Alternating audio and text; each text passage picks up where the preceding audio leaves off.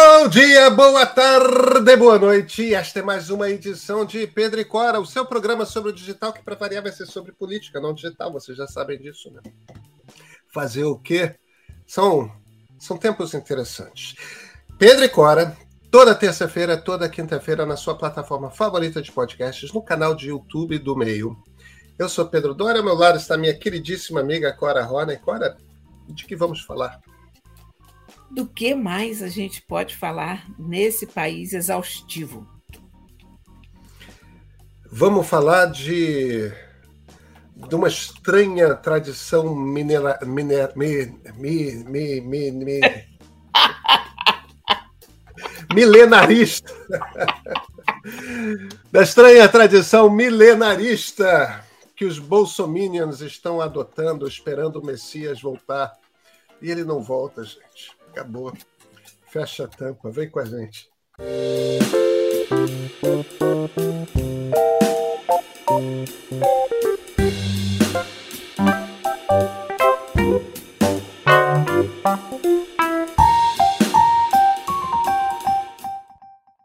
Cora Rony, eu li no WhatsApp, Cora. Tem um golpe de Estado em marcha. Já declararam prisão do Alexandre de Moraes. É, é só você ficar 72 horas olhando para o quartel sem parar, dar três pulinhos para trás, dar quatro para frente, é, é, fazer um raio Hitler e aí acontece. Mas tem que fazer em número de 12. Porque, Cora, desculpa, eu tô, brincando com o que eu não devia brincar. Mas, Mas a gente é... não tem como encarar isso de outra maneira, só rindo. Olha, nós estamos gravando isso no dia 2, dia de finados. Quase esse pessoal, é, esse, esse pessoal é tão louco, tão louco, que eles tinham marcado uma manifestação para hoje dizendo vamos parar o Brasil. Hello! Feriado! Finados. Conseguiram, aquele, Cora! Aquele feriado em que chove sempre. Nove horas da manhã, aqui no Rio, no centro, o centro é um deserto no dia de finados. Eu acordei por volta das nove horas, ouvi a chuva lá fora, aí me embrulhei de novo no meu edredom. Tá frio no Rio de Janeiro. Tá frio. Os gatos se posicionaram de novo. Você sabe, quando a gente se mexe na cama, eles mudam os lugares e tal. E eu pensei naquele povo todo ali na chuva, sabe? Num grau de infelicidade horroroso, porque o candidato deles perdeu. Todos querendo uma intervenção militar, mas na hora que chega aquela polícia com spray de pimenta, eles ficam indignados. Né? Rapaz, aí eu pensei, é grave. Virei para o outro lado e continuei dormindo. É, é, essa coisa, eu, é, essa coisa eu acho muito engraçada, né? O pessoal que pede intervenção militar e quando chega a polícia com cacetete, eu fico indignado, tipo. Mas o que, que eles sabem o que, que eles estão. Eles compreendem o que, que eles estão pedindo? O que, que eles acham que é intervenção militar? É a polícia com cacetete. Olha, as, as redes deixaram claro que eles estão inteiramente dissociados da realidade. A gente está rindo mas o que a gente está vendo é uma coisa séria, do ponto de vista psicológico, eu acho, sabe? Psiquiátrico. Porque tem algumas imagens que eu vi que são um nível Jim Jones de alienação. É, Jim Jones é sempre bom a gente lembrar, né? O pastor que levou, disse que o fim do mundo estava próximo, deu suco de laranja envenenado para a congregação toda, que conscientemente de que estava tomando veneno, tomou veneno para todo mundo morrer junto para ir para o paraíso. 52 pessoas, sei lá, muitas é, pessoas, na Guiana, né? Isso. Então, é, é uma, um estado de alteração psicológico sério. A gente ri porque parece ridículo visto de fora, a gente ri de nervoso, porque a gente não tem outra forma de lidar com isso, porque se a gente se deixar contaminar por isso, pela gravidade que eles veem do lado de lá, a gente a gente fica maluco também. Eu acho que é uma autodefesa rir disso. A, a reação do, de uma alma mais saudável é rir disso tudo. Mas é sério.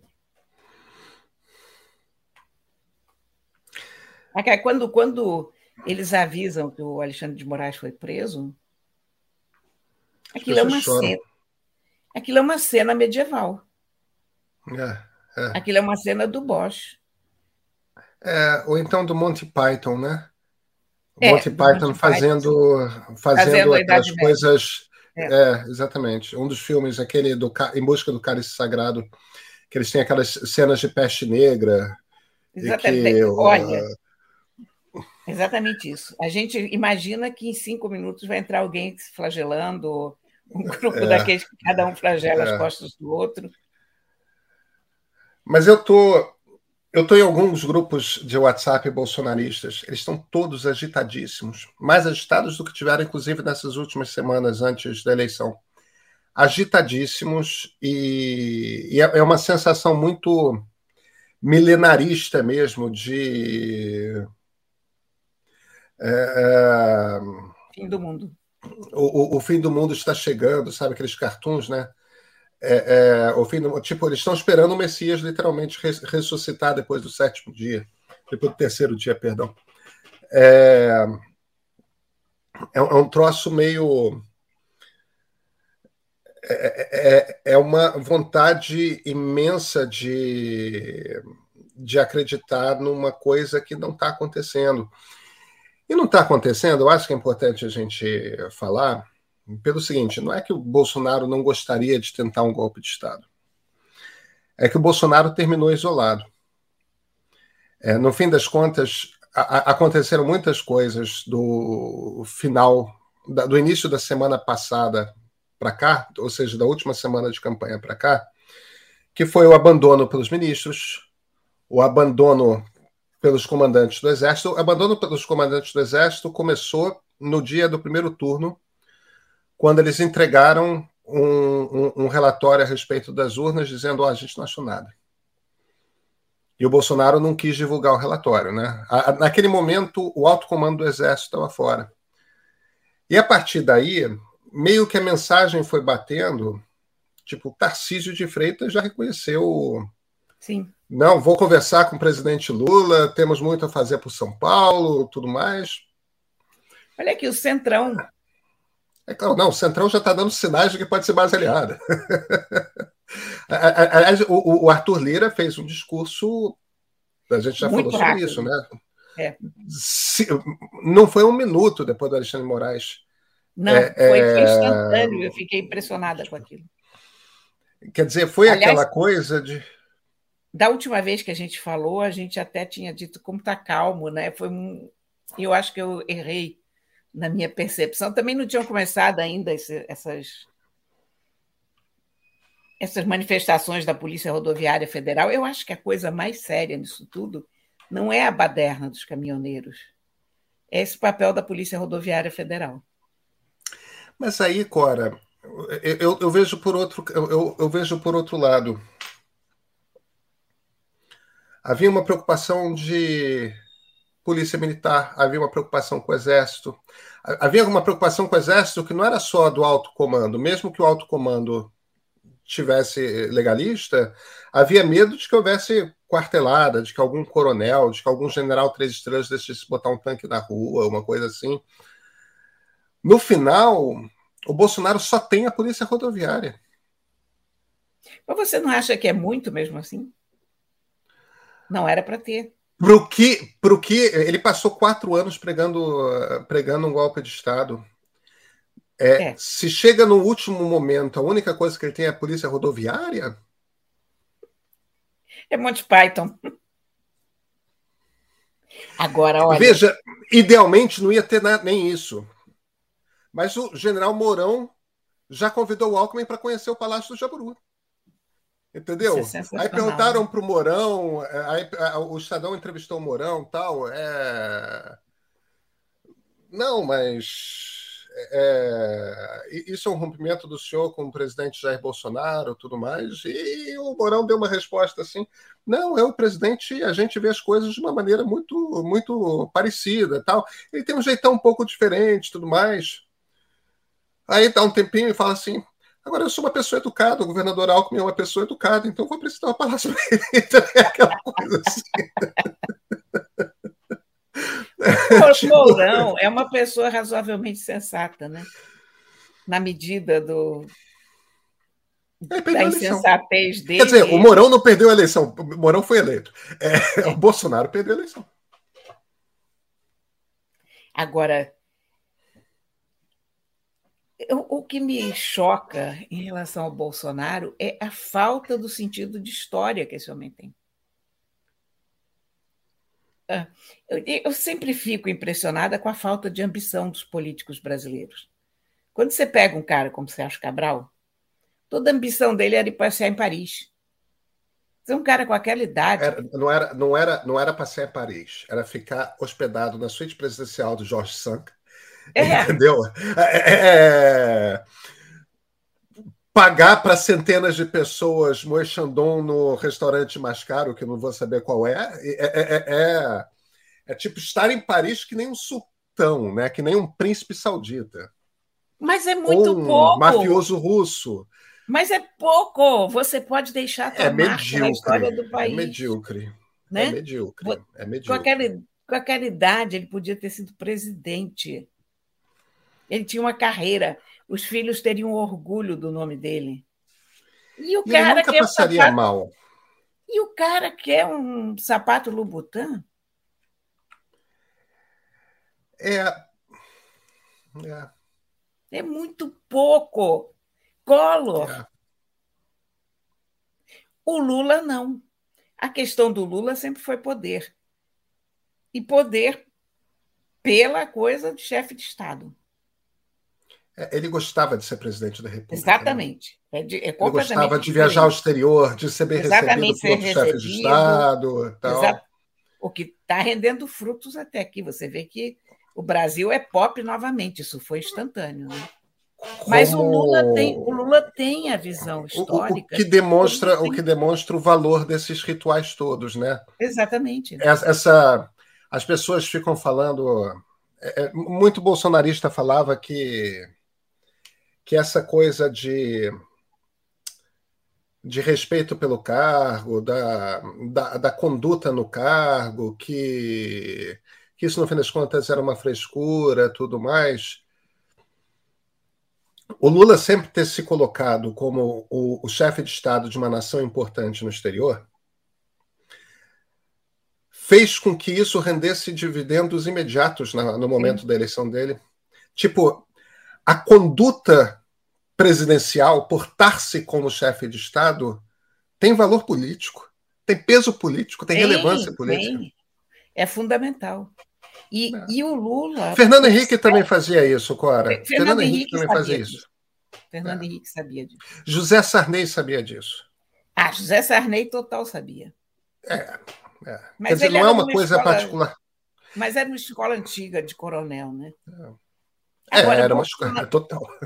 Bolsonaro desconhece isso, quer dizer, e desconhece isso de uma forma terrível para o país, porque se ele tiver. Aliás, na verdade, acho, falei terrível para o Brasil, mas acho que talvez até a gente tenha se salvado por isso. Porque se ele tivesse se comportado com o mínimo de compostura, ele talvez tivesse reeleito nesse momento. É, sabe? Se ele tivesse ficado calado na hora certa, se ele tivesse conduzido a pandemia de uma forma, eu nem digo sábia, eu digo apenas razoável. Se ele tivesse noção do que é o papel de um presidente da República, coisa que ele não teve em nenhum momento, nem ao longo dos quatro anos e nem agora, na hora da saída. Ele é uma pessoa absolutamente pequena e sem visão.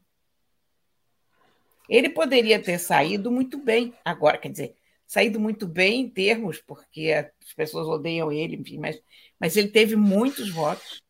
E se ele tivesse feito imediatamente um discurso reconhecendo a derrota e e dizendo: olha, é bola que segue, vamos agora para a oposição e tal, ele seria um líder da. Ele talvez consiga manter um papel de liderança, mas eu não sei. Ele, ele, ele perdeu muito cacife com essa coisa dos caminhoneiros, com essa bagunça toda, com a demora em, em falar. Cora, todas as informações de bastidor que estão saindo indicam que o Bolsonaro indicam que o Bolsonaro está é, preocupadíssimo, fundamentalmente, em não ser preso. Ele não está preocupado com o golpe de Estado. É, o, o, Christian tem a tese, o, o Christian Lynch, né, e, e, eu tenho a impressão que ele está certo, de que o, o, a bagunça interessa ao Bolsonaro, não porque ela tem chance de dar, levar um golpe de Estado, mas é que aí ele pode entrar como negociador, eu desarticulo a bagunça. E vocês se... não me prendem. E vocês não me prendem. Tipo como barganha. Agora, tem umas coisas que eu acho que a gente tem. É, é pena que somos jornalistas e não antropólogos, porque eu adoraria ter uma conversa antropológica. Você vê, uma das coisas que eu fiquei atrás hoje, desde que eu recebi, e. É, eu fui atrás para ver se era verdade mesmo, e era tal. Tem uma cena de São Miguel do Oeste, Santa Catarina, com um bando de gente na frente de um quartel do Exército, todo mundo fazendo a saudação romana. E a saudação romana tem duas maneiras de você fazer, né? Você pode levar, é, que é a saudação fascista.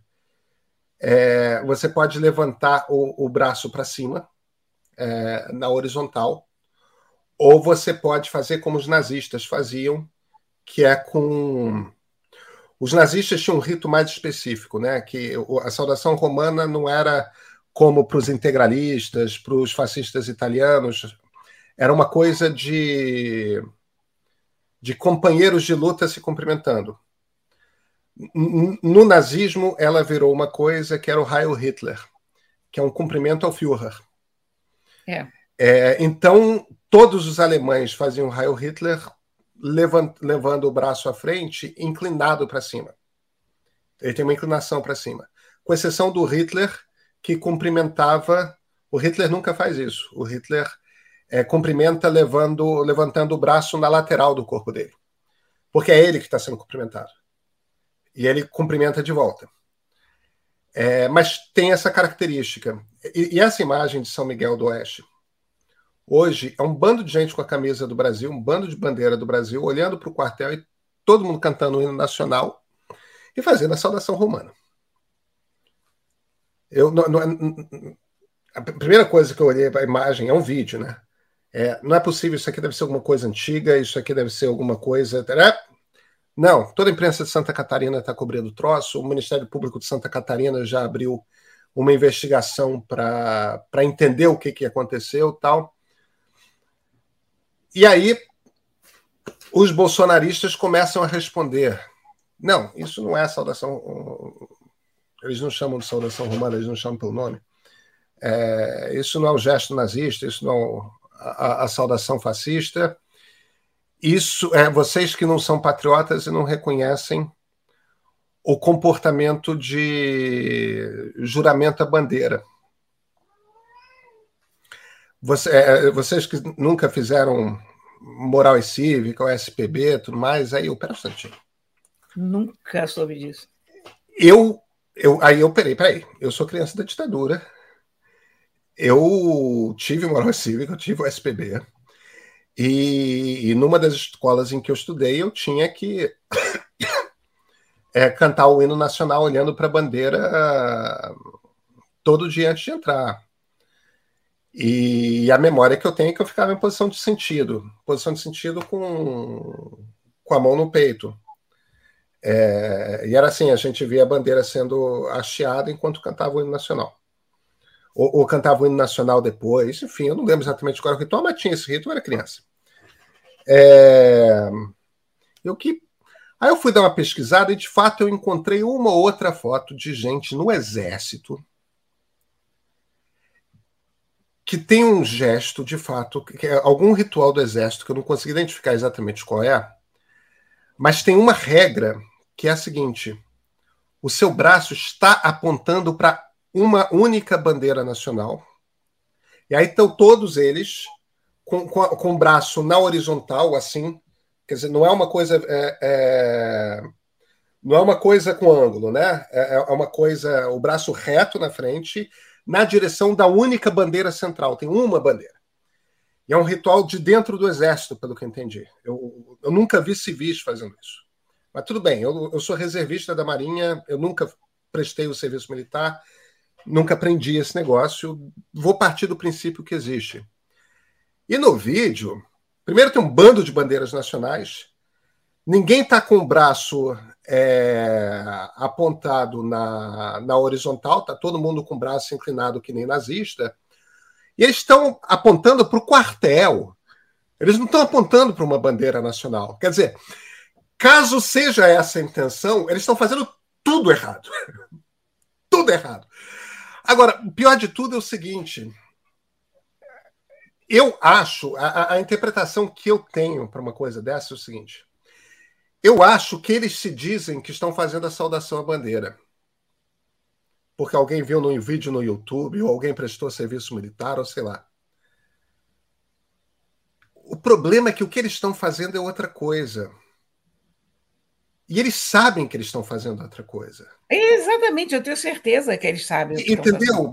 Nem que a coisa seja. Eles podem dizer um para o outro, eles podem estar dizendo um para o outro que estamos saudando a bandeira, que isso não é nazista, mas no fim eles são todos felizinhos de serem nazistas juntos. Sim, eles querem ser nazistas, eles gostam.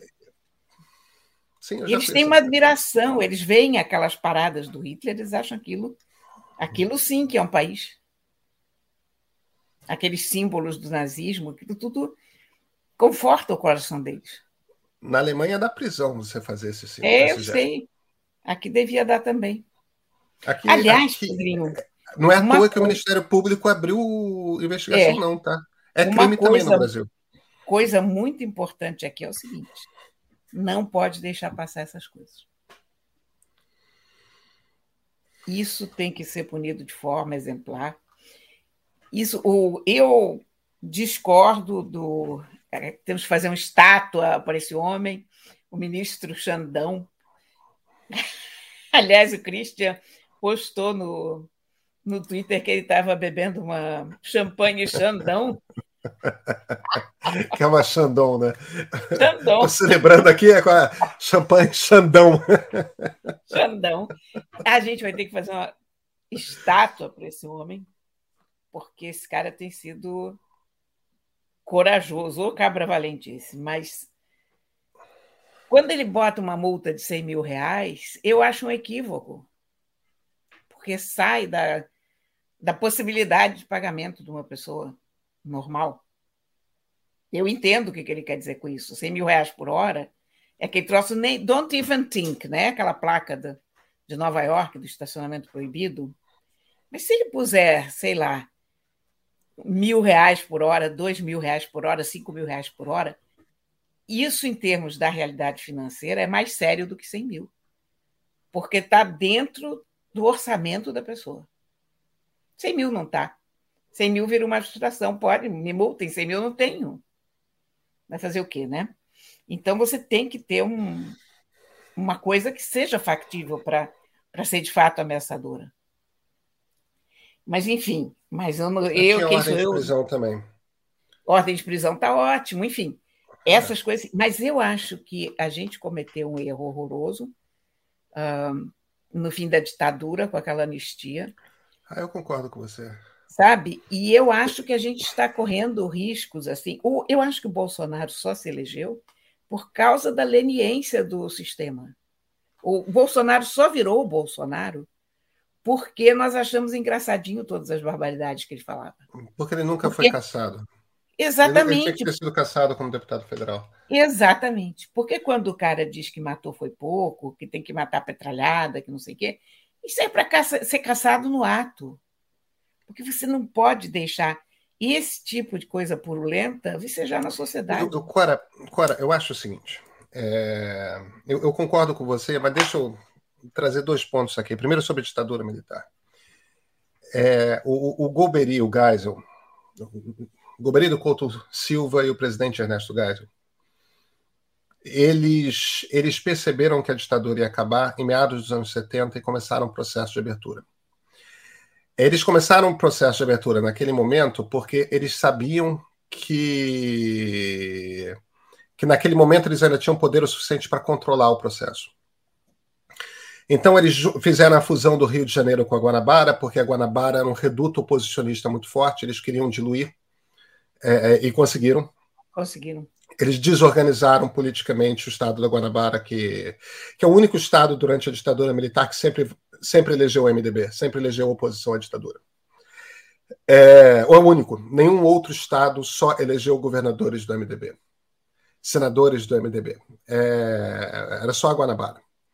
Então eles precisavam dissolver. Outra coisa que eles precisavam fazer foi eles acabaram com o bipartidarismo, né, Arena e, e MDB, e mantiveram todo mundo da Arena, do partido do regime, num único partido, o PDS, enquanto que a oposição fragmentou, virou vários partidos. Eles fragmentaram a oposição.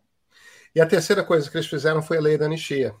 Eles fizeram a lei da anistia antecipando para bastante antes do fim do regime, para oito anos antes, nove anos antes do fim do regime, a, a, anistia, justamente porque assim eles conseguiriam ditar os termos da anistia. Então não foi um erro do Brasil, foi uma imposição da ditadura. É, ó, se você quiser, a gente não deixa, não solta preso político agora e não deixa todo mundo preso ainda, deixa todo mundo exilado ainda. Não, não tinha. Os caras estavam oferecendo, aceitou-se. Eu acho que às vezes a gente discute aquele momento é, de uma lei que foi desenhada em 74, 75 e, e, e promulgada, se não me engano, em 76, é, como se como se houvesse uma possibilidade de negociação dos termos da lei da anistia. Ainda não havia. Se fosse uma lei da anistia feita em 84, 85, conseguiria. O grande mérito do Tancredo como líder político é que o Tancredo consegue, com aquela posição fragmentada, unir todo mundo de novo na formação da Aliança Democrática, ainda roubar uma turma do PDS, que é a formação do, do da Frente Liberal, que depois virou PFL, Sim. que hoje está dissolvido na União Brasil. Né? Então, a, a, aquilo ali, é, eu acho que a gente não teve escolha. O Brasil não teve escolha, foi uma coisa imposta pelos ditadores. Agora, isso posto, eu acho que Carla Zambelli tem que, ter, tem que ser caçada porque sacou a arma. Exatamente. É, no, no, meio da. Imagina, a, a cinco quadras, seis quadras da Paulista. Como assim? Entendeu? No, no, no, coração de São Paulo, você sacar uma arma da Alameda Lorena, jura. Roberto, Roberto é, é, Jefferson recebendo polícia a tiros. Essa, essas isso, coisas isso, não isso. podem passar. Bolsonaro fechar, cometeu. Fechar rodovia, não pode. Bolsonaro tem que ser caçado por ter usado a máquina pública na campanha eleitoral, ele tem que ter os seus direitos políticos caçados, ele tem que ser preso é, pela conduta dele como administrador público durante a pandemia. Eu, eu acho que todas essas coisas têm que acontecer. Eu só acho o seguinte: tem uma esperteza aí que é. tem que começar a acontecer, tipo, a partir de meados do ano que vem. Nesse momento, eu. É, essa, essa inclusive, a, a, a condução editorial que eu estou dando na, na cobertura que a gente faz do meio. É, a, a, manchete, a manchete da newsletter é, é, é o Lula. Entendeu? A, a, a, nossa principal atenção jornalística é o que, que vai ser o futuro governo Lula. Tipo, a coisa mais importante que está acontecendo no país Sim. não é meia dúzia de caminhoneiros parando o Brasil, um, um, uns babacas em Santa Catarina fazendo saudação nazista. Ah, Isso, o que é importante é quais são os planos do Lula, quem é o próximo ministro da Fazenda, como é que vai ser a composição da relação executivo-legislativo. O, o importante é isso. O Lula ganhou uma eleição, entendeu? Ele é o novo, ele é o presidente eleito. A coisa mais importante que está acontecendo no Brasil é o quais são os planos do Lula para o nosso país. E aí vamos observar criticamente, vamos ver se a gente gosta, se a gente não gosta, se a gente concorda, se a gente discorda. Vamos falar disso. O assunto mais importante é esse. Concordo. O assunto mais importante não é Bolsonaro está em silêncio. já falou, mas falou por dois minutos e falou muito pouco. É, é, inclusive. Isso, não tem que dar mais atenção. Teve um dos vídeos que eu achei mais impressionante, se eu dividir num, com você num dos grupos em que a gente está junto. Eu é... Desculpa que eu não dei contexto, que não me ocorreu, não me ocorreu que, que sem eu dar contexto da situação, vocês. Alguém filmou em Realengo aqui no Rio de Janeiro. Realengo é onde fica a Vila Militar. Alguém ontem de noite, na, na terça-feira à noite, filmou um bando de carro e caminhão saindo do quartel. E, e essa pessoa que estava filmando com o celular esse bando de carro e, e caminhão saindo do quartel do Realengo é... que é um dos principais quartéis do Brasil, tá? Eu ficava assim, tá começando, tá começando, eles estão saindo, eles estão saindo e tal. E tipo, o que essas pessoas estavam fazendo é um troço que acontece, Cora. Quatro, cinco vezes por dia, tudo quanto é quartel do país. Carros estão saindo do quartel, entendeu? Olha, eu fiquei assustada. E, no entanto, as pessoas. Desculpa, que eu, eu, eu, eu olhei para o troço e achei engraçado, mas eu estou tão acostumado a ler sobre coisa militar, a, a, a acompanhar coisa militar tal, que. É, eu, eu não me, e eu estou muito acostumado também a olhar com certo olhar para essa palavra espanhola que eu adoro, né, que é ridiculez. A gente não tem uma ridicularidade, uma coisa assim, né? É, é, essa ridiculez dos grupos bolsonaristas que eu, eu vi aquilo com eu, eu, devia ter explicado melhor, mas o que eu vi naquele vídeo foi isso. Meu Deus do céu, os caras estão filmando caminhão militar saindo do quartel militar e falando: eles estão saindo, eles estão saindo. É, às vezes eles fazem assim, eles não estão presos lá dentro, não. Eles podem sair. e às vezes eles saem, vão para outros lugares, sabe? Olha aqui, agora vamos falar de uma personagem que eu acho que vai ser muito interessante acompanhar. Dona Janja. Dona Janja.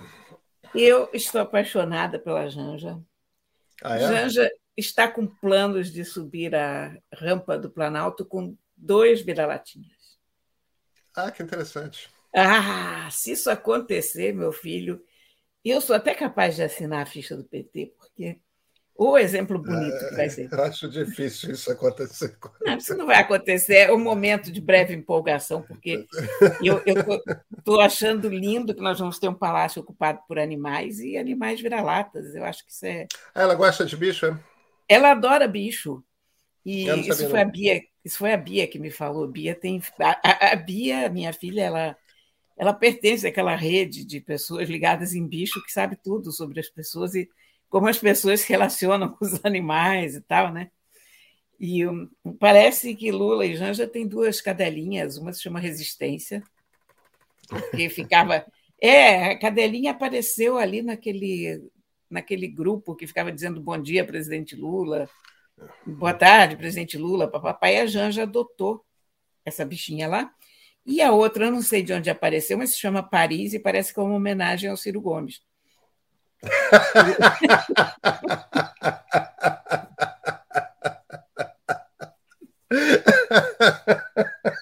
Então, nós, tere, nós teremos Resistência em Paris no Palácio do, da Alvorada. E eu adorei essa ideia, sabe? Adorei essa é ideia. O, mesmo. o Randolph sugere que o Lula suba também com o Zé Gotinha do lado. Ah, eu acho, eu acho ótimo. Eu acho seria, ótimo. seria fantástico para a gente reafirmar essa coisa da campanha da cultura vacinal brasileira que ficou. Isso é um crime, hein? Mexer é, com isso concordo. é criminoso. Então, e eu acho que isso daria um reforço muito bacana. Mas olha, você não faz ideia do poder do exemplo. De novo, eu estou voltando a falar de exemplo, né? Que é uma coisa que a gente tem falado reiteradamente, mas quando você tem um casal tão visível quanto um casal presidencial carregando dois bichinhos adotados, dois cachorrinhos sem raça, olha, isso é uma coisa fenomenal que vai ajudar a vida dos bichos aí é. Eu é. adorei é. isso. E eu, aliás, eu, eu vou te dizer que eu tenho a maior simpatia pela Janja. Eu acho que a Janja é uma pessoa muito simpática e eu acho que ela vai ter uma participação. Não, eu acho que ela vai ter uma. Eu acho que ela vai ser bem diferente da Dona Marisa. Ela vai ser uma coisa mais Dona Ruth no sentido de Exatamente, que é. ela terá um. Não só pelo fato de ambas serem sociólogas, mas é... ela vai ter um certamente um é, é, a Dona Ruth é montou uma comunidade solidária, né? Ela vai certamente querer montar alguma, alguma coisa para para fazer algum tipo de projeto, isso certamente. Agora, existe, existe dentro do PT uma muita gente que a critica, ela é uma pessoa muito centralizadora. Que eu, eu, eu prevejo, se ela continuar eh, eh, querendo ser uma pessoa que que está ali sempre no controle da agenda do Lula, tudo mais. Muita gente dentro do PT reclamou disso. É, como eu presidente sei. da República, muito, como presidente da República, e, e aí eu não estou nem entrando no mérito disso é bom ou ruim, tá? Porque eu não, não sei avaliar se as pessoas deveriam ou não ter acesso ao Lula quando queriam e, e como tinham antes tal. Mas mudou um pouco é... Isso, para presidente da República, isso é ainda mais complexo. Eu não sei que papel que ela vai, vai ter, é... mas, enfim, é, é, eu, eu, fico, eu fico curioso de, de ver como é que ela vai ser como primeira-dama, se ela vai ser uma pessoa que dificulta acesso ao Lula.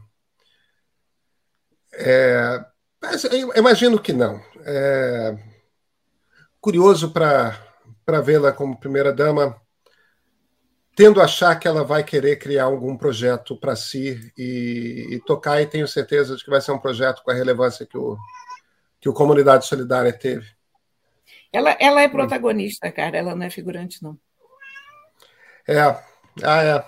é isso já ficou bastante óbvio mesmo. E. E vai ser, e vai ser um governo com, com mulheres fortes, né? Marina Silva, Sim. Simone Tebet. É, vai ser. O, o, que, aliás, precisa ser. Né? Depois, Nossa, de um, muito, depois de um governo misógino como esse, é, é, é importante ter mulheres em posições de comando de alta relevância. Isso, novamente, pela questão do exemplo. Isso, isso vai precisar ter. Enfim. Vai ser muito interessante acompanhar esse governo, viu? Isso. Agora, Guará, esse é o nosso programa de quinta. Terça-feira que vem, a gente tem de falar de Elon Musk. Temos, temos. Essa, essa área é. também está tão curiosa, né? Pois é, pois é. Não, não, não adianta a gente falar hoje, não. Ele está começando a soltar os planos dele. Eu acho que a gente vai ter alguma noção um pouco mais é, precisa de quais são as intenções dele. Já falou de cobrar. 8 dólares. É, 8 dólares e um dinheiro corrigido pelo poder de paridade de compra é, para outros países Imagina Agora, uma coisa tipo. É. O mais engraçado foi ele discutindo com Stephen King, né? É, porque ele queria 20 e o Stephen King eh, reclamou, e aí ele. Oito funciona? Mas olha aqui. O cara mais rico do mundo discutindo com o. Bem, não é o. Mas com o escritor mais rico do mundo, provavelmente. Eu não um sei se tem muito escritor aí que que tem o poder financeiro do Stephen King, o desconto. Ele é muito rico. É, discutindo com o miliardário o desconto de uns poucos dólares. Olha, isso é só no Twitter, hein? só no Twitter. Não, mas tem umas conversas aí para a gente ter de Elon Musk. Tem, vamos ter. A gente, a gente se vê na terça, então, Cora? Nos vemos na terça. Então, até terça-feira.